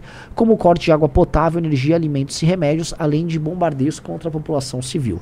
Por volta das 15h30 de hoje, enquanto a Embaixada de Israel divulgava sua nota contra o PT, pelo menos 500 civis eram assassinados bombardeio a um grande hospital em Gaza. Ah, envelheceu muito mal essa nota, né, cara? Envelheceu em coisa de uma hora, poucas horas aí. Ih, vai ter que soltar outra. É. Quem representa no Brasil o governo que fez um ataque desta natureza não tem autoridade moral para falar em direitos humanos. Veja só Nossa. o peso da Nossa porrada do PT. Senhora. Eles prosseguem, todos têm direito a defender seu povo, mas a busca por justiça não se confunde com vingança, nem pode se dar por meio da lei de Italião. Ou seja, prossegue lei de Italião, olho por olho, dente por dente, eles estão basicamente na linha. É igual. A posição do PT é semelhante à da porta-voz da ONU para Direitos Humanos, Ravina Shamdamsani. Não se pode ter uma punição coletiva como resposta aos ataques horríveis do Hamas. Afirmar que o PT considera o assassinato bárbaro, a violação e a decapitação de pessoas luta legítima, como faz a nota da embaixada, é uma atitude inaceitável por parte de quem tem a responsabilidade de representar o, o Brasil, um país amigo. De novo, assim, é, é muito óbvio ouvir a nota de Israel e muito ouvindo a nota do PT, o PT prossegue igualando. É um ataque injustificável a um partido que ao longo de sua história abriga militantes palestinos, árabes e judeus e defende a coexistência dos Estados de Israel e da Palestina. Fato de abrigar é, todo tipo de gente não faz você objetivamente estar mais certo mas tá, ou estar mais errado. Você vai ter judeus equivocados, você pode ter palestinos equivocados, você pode ter todo mundo equivocado. É, o- a coincidência é que no PT a gente costuma ter muita gente equivocada. Essa pode ser uma coisa padrão neles. Mas só, só colocando aqui, aí eu já vou girar pra vocês, passar a bola, porque é, o PT, ele. É impressionante, assim, a audácia das esquerdas brasileiras e a, a, a resiliência que eles têm na manutenção da defesa de certos aliados, mesmo quando é indefensável. Porque é inegável, veja só, que há uma guerra lá. Alguns podem perguntar, ah, mas é uma guerra que é desproporcional, isso, aquilo. Mas é uma guerra, há um conflito sobre um território ali, tá? É uma guerra que não vai se resolver agora nem depois. Agora, a forma conta também. Eu já vi eh, pessoas que defendem o uso de terrorismo, porque boa parte da- das esquerdas vem fazendo a defesa do terrorismo como a única forma possível de resistência por parte deles. Ah, poxa, eles não têm os meios de ação que Israel dispõe, portanto eles vão ter os meios deles. É a forma deles se defenderem. Inclusive foi o cara do LP falou lá no, Malaco, no Macalossi, lá no, lá no Rio Grande do Sul. Basicamente o cara falou, ah, eles tinham que atacar, no fundo ele tá são os nossos meios de ação, né? Você não vai conseguir igualar os meios de ação deles. E aí, guerra, ela não necessariamente ela é justa. Tipo, olha, é, vamos fazer igual um jogo de futebol, é 11 pra cada lado. Não. Cada estado dispõe dos seus respectivos meios de ação. Tá? Agora, o terror, crimes de guerra que estados signatários de acordos e tratados internacionais é, abdicam. É, crimes de guerra estão sendo cometidos aos montes. Tá? E o uso do terrorismo de forma intensiva por parte de grupos como o Hamas é uma realidade. E mais, o es- o Estado de Israel, querendo ou não, tá mandando o pessoal evacuar, tá tomando as medidas, mas ele está enfrentando um adversário, um inimigo. Aquela, a- o pessoal quer o quê? Basicamente Israel, ah, vão aumentar investimentos em infraestrutura agora na faixa de Gaza. Eles estão em guerra. É uma guerra. No fim do dia, pessoal, isso é uma guerra, é um conflito por território que não tem solução, e não tem solução há muito tempo. Já já isso vai bater, já não agora, vai- logo mais vai 10, 100 anos de conflito. E, e é conflito, é guerra. Agora, a forma na guerra importa. Se você quer falar, ó, a forma de defesa que o Hamas tem é o cometimento desses crimes, e isso é igual à forma como um Estado constituído que Israel, que participa dos fóruns internacionais, faz, você me desculpa, eu acho que você do PT tá sendo apenas um passador de pano para crimes bárbaros. Passo a bola pra vocês. Ô, eu, eu, eu, eu vou destacar uma frase da nota ali da Embaixada de Israel, onde fala que o Hamas não representa os palestinos. É, tem tem uma, uma, uma colocação lá que se, tipo, não confunda uma coisa com outra. E outro dia me, me perguntaram, ontem me perguntaram, você é a favor dos, dos israelenses ou dos palestinos? Eu sou a favor dos dois. Eu não, eu não- eu não sou contra os palestinos nem nada, eu sou contra o terrorismo do Hamas. Então, há uma confusão nessa matéria que, não sei se é proposital ou é por desconhecimento, que é colocar-nos contra. Se você defende Israel, você é contra os palestinos. Você, é você defende os israelitas, você é contra. Eu, eu não. Né? O, que, o, o que aconteceu foi o seguinte: um grupo terrorista que domina a faixa de Gaza, chamado Hamas, entrou dentro de Israel e fez uma estripulia inaceitável, uma coisa que provocou uma enorme de uma reação. Isso não, não foram os palestinos que fizeram isso. né? então, e esse grupo Hamas, que domina politicamente a faixa de Gaza, eles foram, assumiram o poder em 2006, se não me falha a memória, em uma eleição. Nunca mais teve outra eleição. Eh, Teve uma em 2006, 2006, 2016, que- que- sabe? Então, aí eles falam em nome, bom, falam em nome, falavam lá, tiveram é, um- uma eleição, suplantaram a antiga eh, dominância política que era do, do, do Fatah, não é? Isso. Do Fatah. Muito bem. Agora, outra coisa, você, hoje eu estou com umas ideias assim meio não políticas, ô Renan. Então eu falei da lógica, né? Agora eu vou falar do, do raciocínio por absurdo. Eu aprendi em matemática é, que um- um- uma forma bacana de você é, provar uma fórmula matemática é você é, começar pelo absurdo. Você faz o raciocínio absurdo e chega à conclusão que o seu raciocínio está errado. Então, portanto, a fórmula está certa. Tá. É, o raciocínio Nesse caso aqui, por absurdo, é o seguinte: vem cá, quer dizer que Israel não devia fazer nada? Pensa bem. Pe- Pensa bem, você aí. Então os caras vão lá, entram nas fronteiras, entram na casa das pessoas, raptaram 300 pessoas, mataram aquele monte de gente, degolaram gente, foi uma coisa bárbara. É, se você tá. Qual é a sua reação? Falou, ó, pô, eu não gostei disso, eu vou denunciar para a ONU, eu vou, tô super chateado aqui. Eh, Você imagine perante a sua população, é, qual é a reação? Ah, porque o, o- a birra que tem hoje é que Israel ficou emputecida com o que aconteceu e entrou lá detonando eh, dentro da faixa de Gaza. É, mas foi isso mesmo. Mas, mas vem cá, pensa pelo absurdo. Não deveria fazer nada? Deveria pedir, ó, desculpe aí, eu, eu não gostei disso, vamos convocar uma reunião aqui, vamos sentar na mesa, vamos conversar, que isso daí não foi muito legal, sabe? Então, é, esses momentos são momentos difíceis de você é, a- avaliar, né? Assim, é, sobre um contexto, vamos dizer, civilizatório. Declarar, declarou uma guerra. E a guerra é um horror. Qualquer que seja a guerra, qualquer que seja ah, quem está comandando a guerra, quem está vencendo, quem está perdendo, toda a guerra é um horror. Então nós estamos frente a um horror, torcendo para que esse horror acabe logo. É, bom, o que eu me fala disso aí é que, tipo assim, é um tapa na cara daqueles liber bobinho que ficavam falando, ah, porque eu vou fazer o L na eleição pra derrotar o fascismo, porque o PT é ruim, mas o PT não é extremista. Ignorando completamente todos os fatos. Todos os fatos que o PT sempre foi isso aí. Sempre foi isso aí.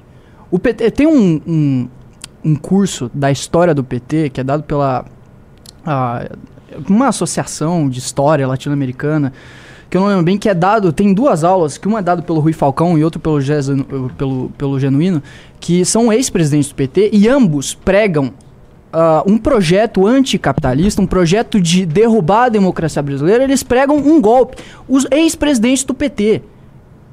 O PT sempre foi extremista. Sempre foi isso aí. O PT tem ligações políticas com a OLP, que por mais que ah, na maioria das vezes foi aí uma oposição ao Hamas, teve reconciliações, teve reconciliação em 2011, em 2009, em 2006, em 2014 com o Hamas. Eles apoiaram o Hamas diversas vezes e hoje estão apoiando de novo. O membro lá da OLP apoiou o Hamas de novo.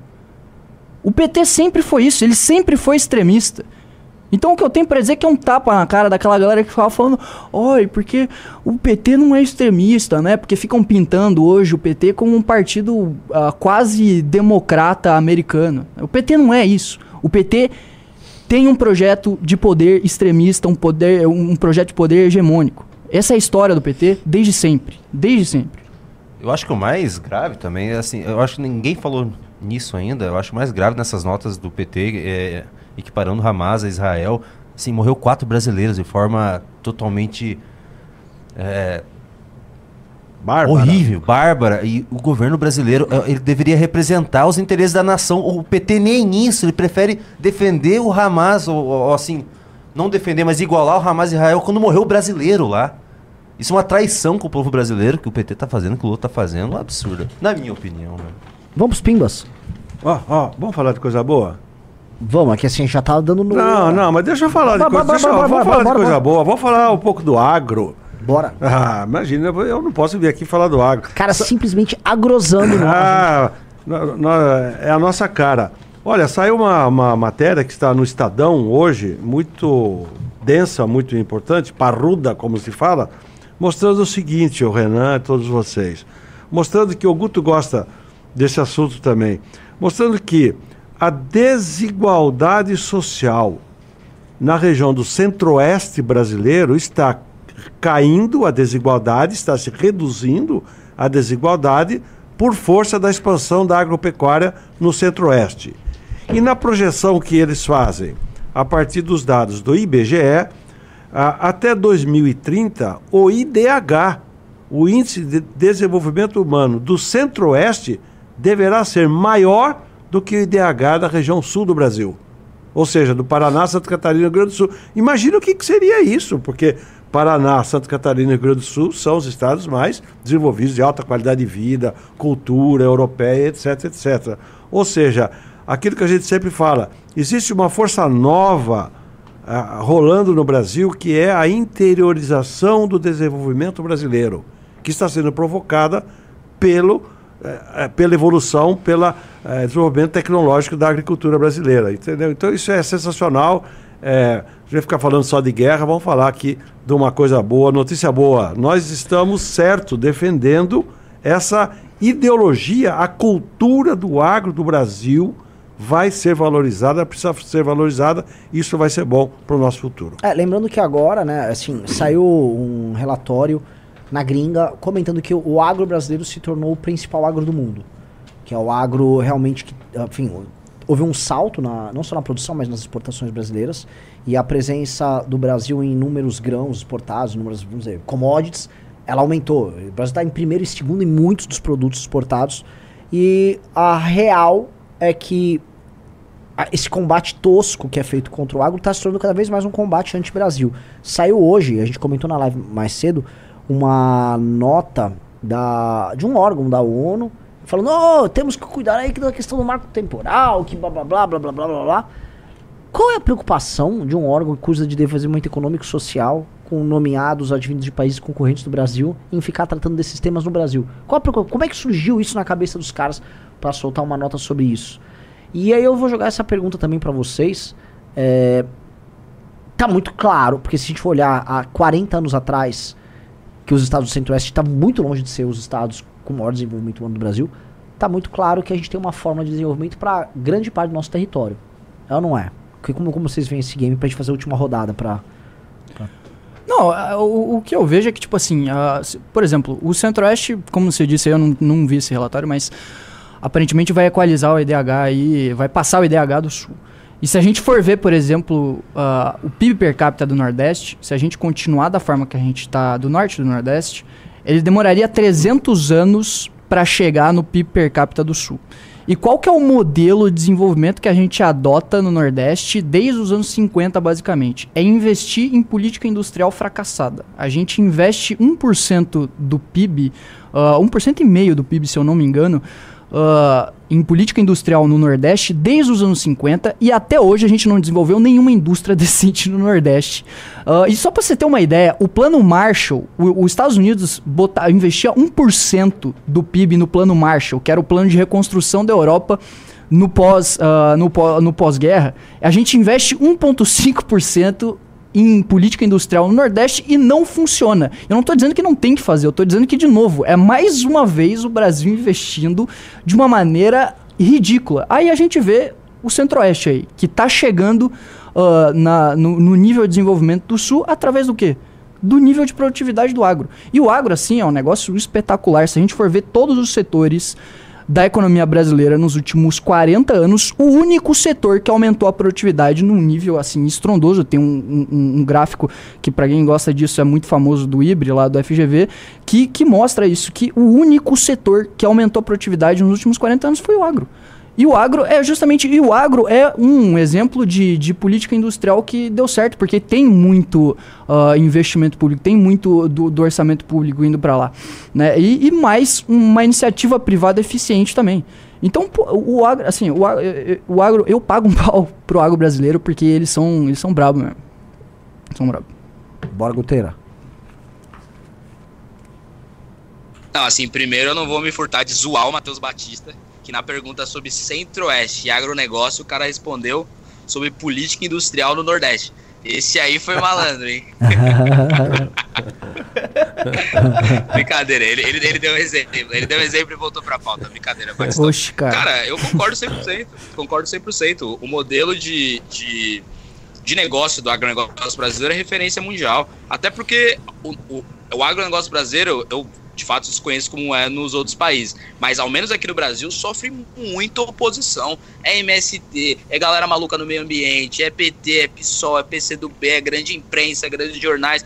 Todo mundo tá contra o agronegócio brasileiro. Se o agronegócio bra- brasileiro vai lá e a pauta principal, o jeito principal de negócios, de fomento da economia é baseado, por exemplo, em grilagem, é baseado em queimadas, etc. Qualquer queimadinha do agro vai ter uma chuva gigantesca de matéria, uma chuva gigantesca de cobertura. Ou seja, a gente não, não pode fazer um mau agronegócio, um péssimo agronegócio, a gente está fazendo um ótimo. É um dos que mais exporta, é, pô, é um dos que mais, inclusive, respeita o meio ambiente, que é uma coisa que eu acho, inclusive, que o agro deveria ter um marketing melhor para comunicar. O agronegócio brasileiro é o que movimenta o PIB brasileiro, é o que movimenta a economia brasileira, mas é também um dos agros que mais respeita o meio ambiente, esse modelo de negócio assim. Voltando ao que o Batista falou, se fosse utilizado nas outras áreas da economia brasileira, aí o Brasil seria de fato muito melhor. Junito da galera, traga os pimbas. Trarei os pimbas. Só um pouquinho, deixa eu colocar vocês aqui numa. Tá fora de foco essa só pra deixar eles numa mesa aberta aí pra responder. Bom, vamos ali na Twitch ver o que temos. O Glass Cannon deu um sub com Prime, muito obrigado, Glass Cannon. E no YouTube temos o Adorador Deu Sol, você já leu. Sim. Felipe Menezes Chico, se tu me quiseres. Ótima live, pessoal. Oh, mas é, ele tá falando do Chico Linguiça. Ah, não Chico Linguiça. Gra- Ah, Sim, temos o Chico. Linguiça aqui. O Felipe Menezes mandou mais 2 dólares e falou: Quero ver o Guto dando mais dedadas no botão.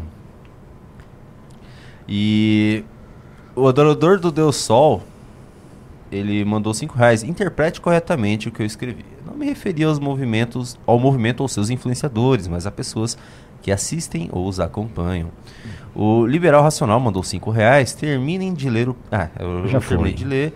O Taquinho Gruman mandou 10 reais. A Sabest destrói o asfalto para fazer a manutenção e consegue colocar o asfalto no lugar pior que da Prefeitura de São Paulo. O que dá para fazer para resolver isso? Guteira. Tem isso, né? Isso tá, isso tá no projeto da Sabesp, já tá público, tá, gente? Vocês já podem dar uma olhada lá. Sei que muita gente não vai querer ler. Relatório é muito grande, PL é muito grande, mas assim, tá bem bacaninha. Tem uma coisa que acontece, por exemplo, uma prefeitura vai lá e finalmente asfalta ali uma rua. Aí o que que acontece? A Sabesp vai lá e fala, opa, e se a gente fi- fizesse uma ligação de saneamento nessa rua? Aí vai lá e quebra o asfalto que o prefeito acabou de fazer. Na, nessa privatização, nesse projeto de lei aí, já enviado para a Assembleia, nesse estudo também fala disso, de ter assim uma, uma, uma, uma sintonia também com a prefeitura para ver assim quanto vai ser a meta de, de, de asfalto, etc, etc, de recapeamento ali de rodovia, de rua, enfim, para ter também uma ligação ali com a empresa privada que vai suceder a nossa Sabesp. Tem isso também. Imagina que bizarro. Raramente as prefeituras vão lá e recapeiam a- as nossas avenidas, as nossas ruas, as nossas rodovias. Aí quando recapeia, vai lá a Sabesp e fala: opa, opa, opa, vou quebrar, vou quebrar. Isso não pode, não pode ter, né? Vamos lá. O João L mandou mais 10 reais e falou: Se a Sabesp lucra 3 bi em um ano. Desculpa. Ah, se a Sabesp lucra 3 bi em um ano, vender ela por causa de 10 bi a mais de investimentos não justifica daqui 4 anos. A Sabesp é muito eficiente. É a que menos justifica a privatização. Quer responder, Guteiro? Quero, né? Sempre usando o lucro de uma, de uma estatal para você não defender a privatização dela. A gente tem que sempre lembrar. O principal motivo de uma privatização jamais será o quanto de dinheiro você vai conseguir com a venda. É, por exemplo, a questão do cabide de emprego, é a questão do aum- aumento de produtividade. Por isso, deixar de ser estatal e virar da iniciativa privada, porque você vai, você vai ter ali a competição que o Estado não tem empresa privada vai ter, vai ter aquela tentativa de lucrar incessantemente, baseado, como o próprio Mises dizia, que no capitalismo de livre mercado você só consegue ter lucro dando o que a população quer, na hora que a população quer, com a qualidade que a população quer e com o preço que a população quer. O Estado não tem isso. Né? Então tem várias outras questões, além, evidentemente, da lucratividade. Quando eu falo de lucratividade e investimento, tem uma separação clara aí. Tem uma coisa o quanto a, a estatal Sabesp lucra, e esse lucro vai para todas as outras áreas ali do orçamento do Estado. Outra coisa é você aumentar o investimento. Uma coisa é lucro de Sabesp, outra coisa é quanto é investido na Sabesp. Pra, até 2023, 2033, segundo o Marco Saneamento, seriam 56 bi. Com a privatização, são 66 bi em 2029, ou seja, aumento de investimento e não de lucro em quatro anos antes. Tem que fazer essa separação. Mesmo que o debate fosse lucro, ainda assim vamos lembrar: o principal argumento pró-privatização para manter uma empresa estatal não pode ser não pode ser apenas lucratividade. Tem que ser, evidentemente, se aquele serviço está sendo bem gerido. Se fosse assim, ah, é, a Sabesp está lucrando 100 bilhões de reais. Tá, beleza. Uh, as pessoas estão tomando água limpa ou suja? Ah, é suja. Então tem que resolver, pô. Boa. O PH Maverick mandou 5 reais. Boa noite, Guto. Como ficou a retratação daquele cara que falou asneiras naquele seu vídeo? Achei que ele tinha se comprometido a fazê-lo na justiça. Bom, retomando isso, né? O que, que aconteceu? Há um mês nós tivemos a audiência ali de conciliação e o acordo foi: eu parava de pedir ali a indenização por, por danos morais, etc., que seria 15 mil reais, em troca dele ir no mesmo local, no mesmo dia, né, domingo, fazer a gravação e pedisse desculpa, se retratasse. Ele, evidentemente, é, aceitou e ele teria dois meses para poder fazer essa retratação. Já passou um mês e esses dois meses são justamente porque eu não podia. Teve vários MBLs na estradas fora do estado de, de São Paulo que eu não pude, por exemplo, gravar o Change by Might. O primeiro que eu gravei nos últimos 30 dias foi o de domingo agora, que teve várias outras cidades. Teve Rio de Janeiro, teve Ceará, enfim.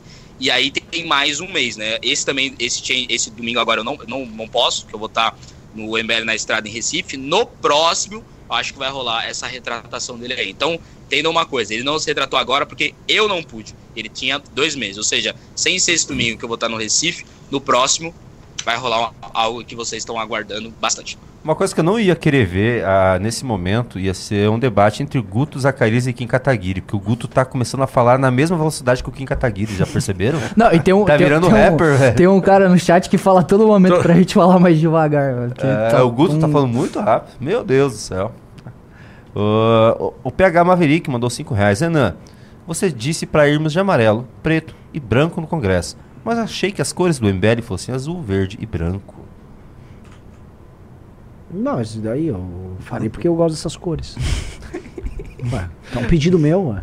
O Rafael Domingues mandou 10 reais depois da live da Nacional, live do MBL Rio de Janeiro. Sim, nós vamos transferir essa live aqui pro MBL News do Rio de Janeiro, tá? Pra vocês continuarem lá com a galera do Rio, porque o Rio de Janeiro está bombando.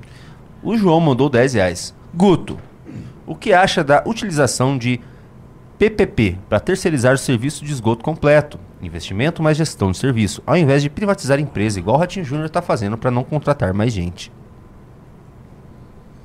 Ah, cara, eu acho que a PPP é melhor do que manter essa BESP estatal, mas a privatização é melhor que a PPP.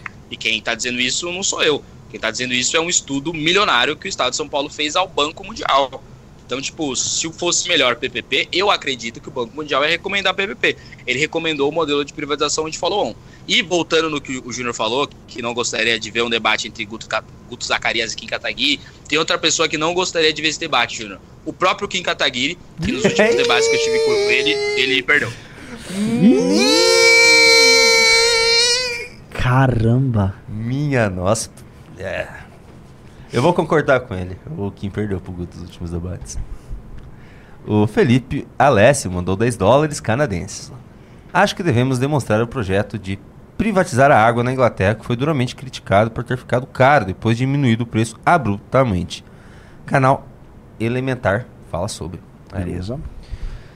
Deixa eu ver o que temos. É, acabaram as participações, eu só queria pontuar que quando eu li o Pimba falando que Paraná estava chegando a 90% de esgoto, o Renan, eu senti que ele ficou. Ai, que saco!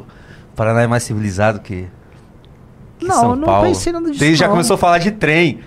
Ah, sabe que sabe que no Paraná não tem metrô, né? Eu nem entrei nisso, gente. Você falou Pior seguido. que assim, em termos de infraestrutura urbana, Curitiba dá um baile em todo mundo. Aliás, é um trabalho do Jaime Lerner, bem antigo, né? Acho que você conhece ele bem, né? Conheço- conhecia, né, coitado? É, ele, É, assim, conheci bem é, ele. Curitiba é um caso. Ele, ele e, o, e o- o sucessor dele, em, em- em certo sentido, né, que é o prefeito atual, né? Sim. Greca. O Greca, o Rafael. É, é um trabalho muito especial que foi feito. Na verdade, o Paraná é um estado muito especial. Apesar de que em termos de infraestrutura é patético. Essa, Ah, a estrada. não está. a rodovia é, Ah, é, é. é ridículo. Nós fizemos um evento, Chico, lá em Londrina e Maringá, e depois fomos de carro, cruzando, vamos dizer, as duas principais regiões metropolitanas do Paraná, de carro. Pô, agora eu posso chutar o teu estado aí, né? Pode. Nossa, é Falando uma estrada da morte. estrada. É uma estrada da morte. Assim, nós quase morremos Qual duas vezes. delas essa? É Eu a BR bem. que cruza ali de Londrina pra Curitiba. Ah, sim. Nossa, sim, aquilo sim, lá Estrada da é. Morte. Aquilo lá, assim, E era que fizeram uma reforma agora, ficou três anos, quatro anos. deplorável. Eu já É. fui num pós-reforma. Deplorável. Assim, é uma estrada muito morrível. É, Eu, eu acho que o termo ideal é. A chance de você morrer nela é bem decente, assim. É, e é impressionante, assim. Fazendas e mais Por fazendas. isso que todo mundo para num lugar lá que vende mel, o pessoal vai lá para dar uma adoçada na boca. É, uma, é um amargor enorme aquela estrada. Que lá o que acontece é aquela famosa. Você tá numa pista de mão dupla, Isso. tem um monte de buraco, e aí às vezes aquele caminhoneiro resolve: não, vai ter buraco aqui, eu vou jogar pra tua pista e você que se adapte. E assim, É, você faz que se adapte. Isso acontece mesmo. E choques e colisões frontais. Assim, é, em pouco tempo teremos um governador do MBL lá e a gente vai resolver isso. Sim, sim, sim. Ah, e mesma coisa Santa Catarina, né? Vai O ter a rodovia acontece- João Beto, vai ter a rodovia João Bétega cruzando, o anel viário João Bétega.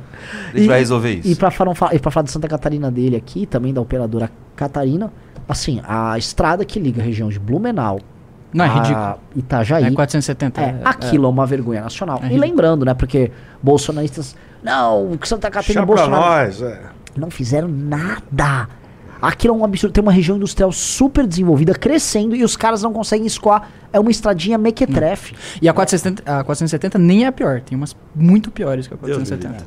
E se fosse ainda pra terminar a trinca de ouro do sul, que eu também rodei no Rio Grande do Sul, De, a gente saiu de Passo Fundo de carro, fomos pra. Ai, não foi. Putz, Não foi cha- Passo Fundo, foi pro. Foi uma. Ai, agora minha cabeça falhou. Tá? Foi Caxias. E de Caxias pra Porto Alegre, tá? Também, assim, tem coisas ali complicadas, assim. Tem, é, é, com- o Brasil é complicado nesse departamento. Miyamoto Musashi está dando risada de você, Ana Santos. Paulista falando mal do Paraná. Ok. Não, mas assim, pô, o Paraná é sensacional, mas vocês não têm estradas. É o melhor, é o melhor O, estado do o Brasil. pessoal, né? para falar, do, pra falar do Brasil, e estamos encerrando, né? Eu acabei de ver aqui que quem roubou as metralhadoras lá do exército foi, foram os militares mesmo, né? Então, tchau pra vocês, ó. Pode ler aí, ó. Deus do céu. O exército apurou que foram eles mesmo. Meu Tá tudo bem. cagada. É, obrigado, Brasil. Valeu, galera. Fomos. Valeu, Guto. Falou, pessoal. Boa noite a todos. Valeu, boa noite.